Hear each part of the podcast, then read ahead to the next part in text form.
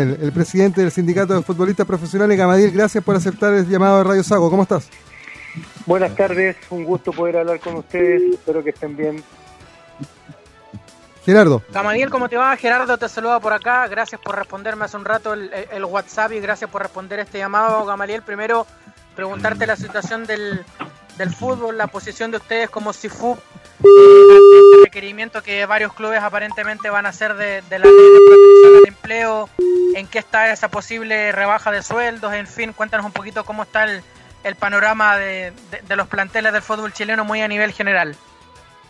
A ver, lo primero que tengo que señalar es que nuestra postura ha sido clara y ha sido enfática también, hemos sido enfáticos en señalar que lo que buscamos nosotros como sindicato es que los empleadores no abusen de sus trabajadores que los empleadores puedan llegar a acuerdos con sus trabajadores, así como llegan a acuerdos cuando se genera el contrato eh, bajo un consenso, bajo una, bajo típicas reuniones que se tienen con, con el empleador, que también puedan llegar a un acuerdo en este, en esta etapa, una etapa muy dura, una etapa difícil como país, difícil lo que está pasando a nivel mundial, pero que lo que, lo que no queremos es que se aprovechen de esta crisis y lógicamente quieran hacer caja en base al esfuerzo que puedan hacer los trabajadores.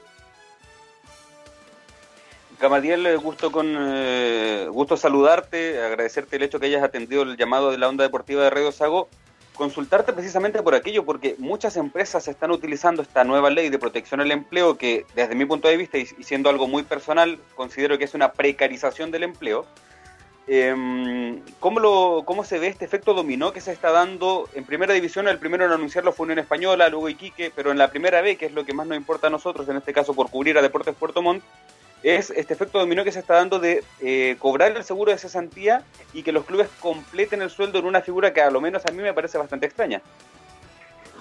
Bueno, eh, tengo la misma sensación. Eh, yo creo que para empezar el, nombre, el, nombre de la ley eh, está mal puesto. En realidad eh, es una precarización del empleo lo que está ocurriendo. Eh, es lamentable, lamentable lo que lo que ha ocurrido con, esta nueva ley. Es una ley que por supuesto que deja totalmente desprotegido al, trabajador, lo deja de hecho en, en suspensión de su contrato, algo, una figura sumamente extraña, o tienes o no tienes, pero en la suspensión del contrato, bueno, hay un montón de temas ahí que son más legales y que, no sé si está el tiempo para andar, pero eh, en ese aspecto nos parece que hay instituciones que efectivamente han hecho lo que hemos eh, solicitado, que es llegar a un acuerdo mutuo con sus trabajadores y que en ese ayúdame, ayúdame hoy que tengo problemas, yo mañana te puedo dar esto de vuelta, es lo que ha hecho Iquique, que nos parece que es uno de los, buenos ejemplos que podemos dar, que es reunirse con sus trabajadores, acordar descuentos en los salarios, pero una vez iniciado el torneo, esos descuentos que se realicen se van a ir devolviendo mensualmente a medida que vaya avanzando el año. Nos parece que es un muy buen acuerdo, nos parece que esa es la manera de trabajar cuando, cuando realmente tus trabajadores te están dando la posibilidad de llegar a acuerdo, cuando tus trabajadores te están dando la posibilidad de, entre comillas, eh, no reventar lo que son los, ahorros tal vez de, la, de las instituciones y lo que hizo Unión Española es la cara, la cara contraria, es llegar, imponer y después de imponer dicen, ah, bueno, no, la verdad nos equivocamos, pero eh, les vamos a devolver estos días que se les descontaron y después de esa imposición generar un acuerdo con el trabajador. Nos parece que eh, no es la vía, esperamos a que eh, los equipos de la primera B tomen las mejores determinaciones, que sabiendo también que, ojo, que esta ley no es para todas las empresas, es para las empresas que dejan de percibir ingresos económicos y sabemos, si todos sabemos que en el fútbol el canal ha seguido pagando en la mensualidad como corresponde, así que también hay algo ahí extraño con respecto a, a que se puedan acoger a esta nueva ley. Gamadiel, eh, y en este caso, eh, dado que la respuesta de los clubes es desigual, bien lo dices tú, hay casos como el de Iquique y hay otros como el de, como el de nuestro Deportes Puerto Montt. ¿Qué va a hacer el sindicato? ¿Se puede llegar a una paralización de la actividad cuando en algún momento se pueda reanudar? eh, ¿piensan ustedes recurrir ante tribunales en protección de los jugadores? ¿Qué, es lo que están evaluando a esta altura? A ver, nosotros ya estamos considerando, eh, bueno, los dictámenes, como ustedes saben, ha sido, han sido contrarios al trabajador en, este, en esta última etapa. En este gobierno, por lo menos, eh, hay varias controversias con respecto a cuáles son los dictámenes que ha hecho la Dirección del Trabajo. Por lo tanto, eh, ¿cómo vas contra la ley? Porque aquí no estás, no estás, no estás haciendo algo contra las instituciones deportivas. Tú estás yendo contra una ley que dictaminó y que, y que redactó el gobierno de Chile. Entonces, lógicamente que es complejo el escenario, es complejo porque también se abusa de este escenario, pero lógicamente nosotros tenemos las herramientas que tenemos. Hoy día lo que estamos pidiendo a los equipos es que no abusen de la situación, que traten de llegar al mejor acuerdo con sus trabajadores, porque después también nos van a necesitar cuando volvamos. Así que ojo con eso. ¿Y, y, si no y si no hay esos acuerdos saludables entre empleador y trabajador? Bueno, son las determinaciones que tiene que tomar la, asamblea de jugadores. Nosotros nos estamos reuniendo, aprovechando los temas tecnológicos que hay hoy en día. Eh, también tenemos reuniones con todas las divisiones, con los capitanes, así que cualquier determinación que se tome, por supuesto que nosotros como mandatados por, por nuestra asamblea la, vamos a efectuar. ¿Ustedes podrían recomendarle algún algún plantel que no firme finiquitos, que no firme estas esta suspensiones de contrato derechamente? No, porque son unilaterales en algunos casos. Eh, ah, eh, dependiendo de, a, a, cuál parte de la ley se acojan las empresas, son unilaterales y por supuesto que eso es lo que no queremos. No queremos que en esta relación que hay entre empleador y trabajador las decisiones las venga a tomar solamente la empresa. Eh, y esperamos, esperamos que las instituciones deportivas eh, no lo hagan de esta manera, que lleguen a acuerdos y que lógicamente eh, sea beneficioso para ambas partes. Creemos que el fútbol, dentro de todo lo que está ocurriendo en este país, todo lo que está ocurriendo a nivel internacional, eh, es una de las empresas que se va a mantener, es una de las empresas que va a volver y que lógicamente tienen los, recursos económicos eh, para sostenerse en esta crisis. Muchachos. Gerardo, Marcial. Sí, estaba escuchando a Gamadiel atentamente. Gusto saludarte, Gamadiel.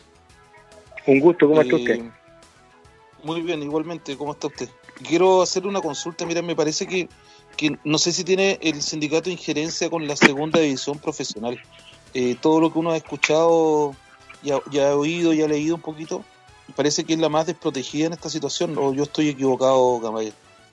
No, usted está en lo correcto. Lamentablemente, como muchos saben, la segunda división profesional es una división que no tiene ninguna ayuda económica por parte de la televisión. Es una división que está desde su, desde su génesis.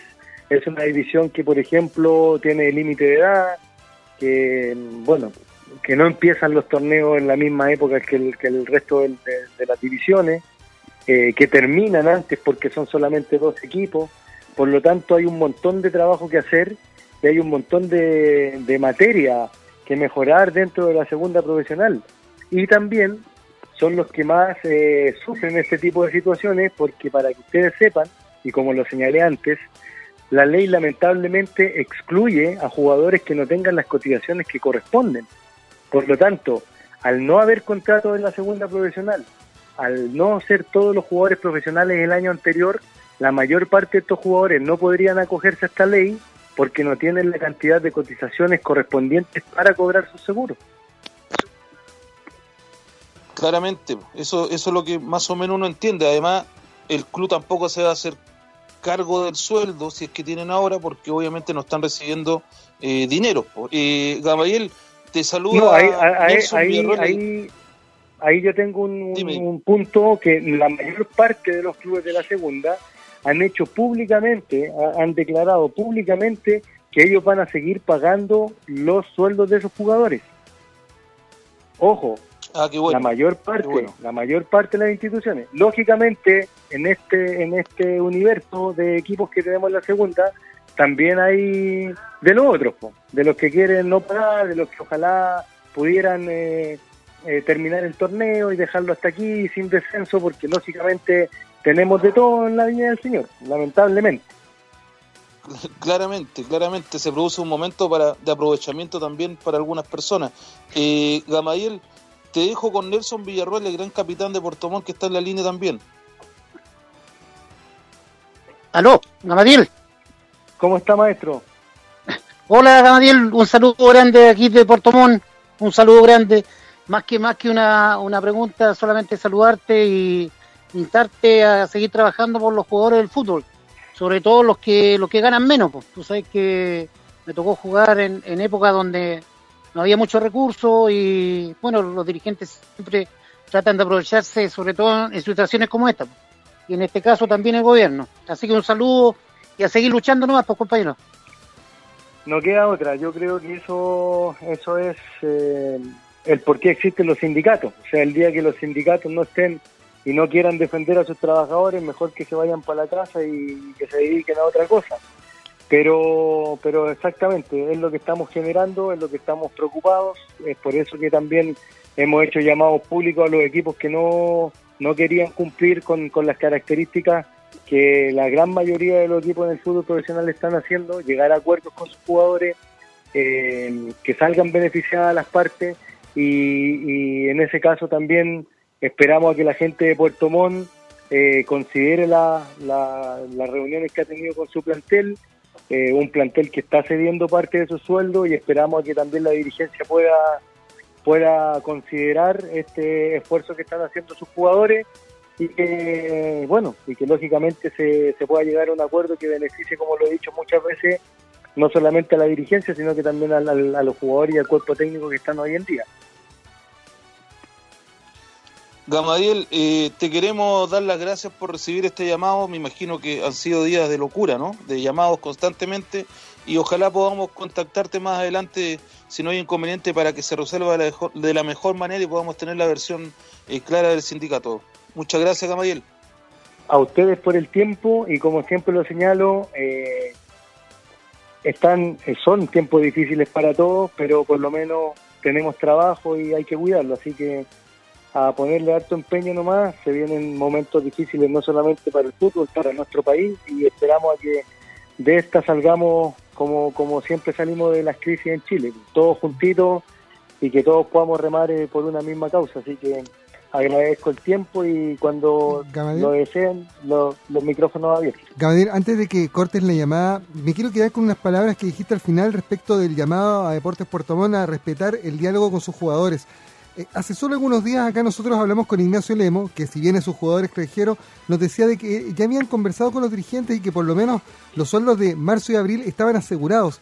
Ese escenario ha cambiado en las últimas horas aparentemente. ¿Qué es lo que has conversado derechamente con el plantel de Deportes Puerto Montt? ¿Hay, ¿Hay un poco de temor, hay un poco de incertidumbre respecto a lo que viene?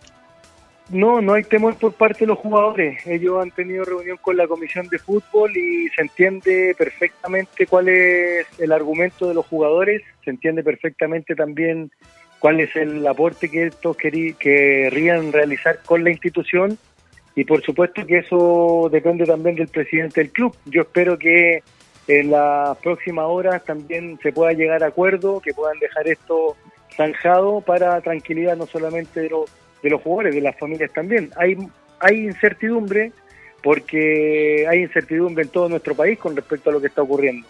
Pero me parece que, van a llegar a, a buen puerto con, el, con eh, las reuniones que han, han tenido el plantel y, los dirigentes en, en Puerto Montt. Caballero García, el presidente del Sindicato de Futbolistas Profesionales en la Onda Deportiva de Radio Sago. Muchas gracias por este contacto, Caballero. Buenas noches. Un abrazo, que estén bien. Hasta luego.